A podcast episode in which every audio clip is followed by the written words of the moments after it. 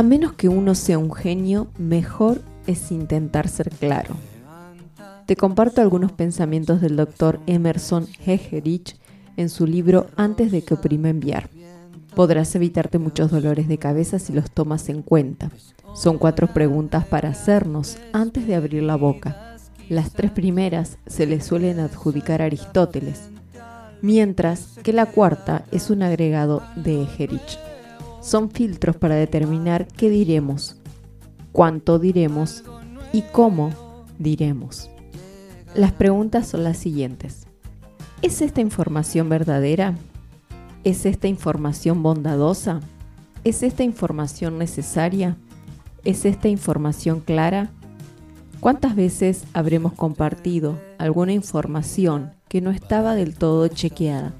¿Cuántas veces habremos dicho algo verdadero pero sin misericordia? ¿Cuántas veces habremos importunado a otros con comentarios absolutamente innecesarios?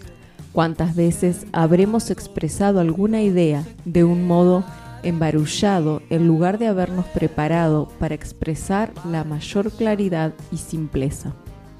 Egerich afirma, sé que esto es vital.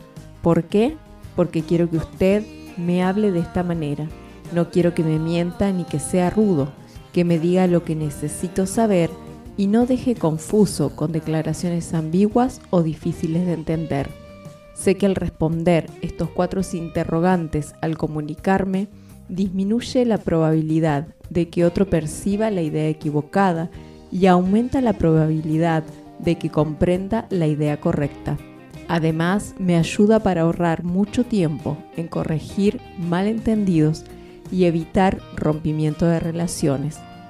Previene dolores de cabeza y quebrantos. En cuanto a la Biblia, decenas y decenas de recomendaciones en esta dirección. Algunas de ellas son, hablaremos la verdad con amor, que sus conversaciones sean cordiales y agradables, a fin de que ustedes tengan la respuesta adecuada para cada persona. Hay un tiempo para callar y un tiempo para hablar. Cuida tu lengua y mantén la boca cerrada y no te metas en problemas. ¿Podremos comenzar hoy a hacernos estas cuatro preguntas antes de expresar algo? Creo que vale la pena el intento. Y recuerda que con Dios algo nuevo va a empezar. Dios hará